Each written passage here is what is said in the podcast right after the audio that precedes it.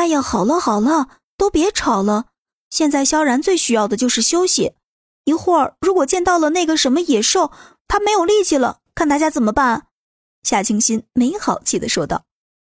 哎，果然还是夏小姨子体贴。萧然小声夸赞道。此时，直播间里的观众们都已经羡慕的不行了。这么多女人争着抢着要萧然，哪个男人不想过上这样的生活呢？没有社会的压力，更没有金钱的困扰，只有六个女人陪在自己的身边，谁能不羡慕呀？眼看着十个亿的任务已经达成了，观众们看得有些乏味，一个个都在弹幕里面催促起来。刘总，接下来要给他们增加什么剧情？接下来给他们人手增加一个铁质武器吧。刘华龙淡淡的说道，因为他知道。剧情要有一定的新意，增加一点武器，这样也能让接下来的故事更加精彩。而且，萧然刚刚打完那两只大棕熊，现在刘华龙还真是被吓坏了，不敢再给他上什么十分变态的动物了。万一一不小心真要了萧然的小命儿，那他们也没有了挣钱的法宝了。刘华龙做出的这个决定十分谨慎，这样也有利于他接下来的剧情增加。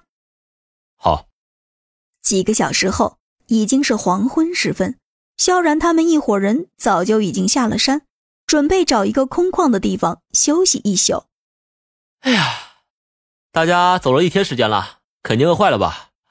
我去给你们呀找点吃的啊！萧然起身说道。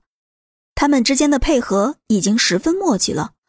萧然一说要去找吃的，其他人都能明确好自己的分工。几个小姨子负责寻找柴火，宋菲儿负责生火，空姐何媛和机长莫晨曦两人负责制作盛放食物的容器和餐具。萧然打猎的同时，只要发生了什么意外情况，他们就会及时呼救。好在来荒岛的十几天当中，从来没有出现过这样的情况。哎，你们觉得萧然能在水里征服鳄鱼吗？干活的同时，苏妍儿有些担心的问道。他都已经打死过那么多生物了，我觉得杀掉一只鳄鱼也根本不是问题吧。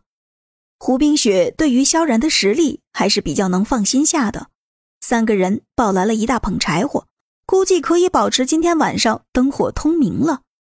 萧然此时也在树林里发现了一只大黑野猪，野猪身上长着不长不短的毛，嘴里边伸出两颗长长的獠牙。猪鼻子不停地往外呼出粗气，看上去非常凶猛。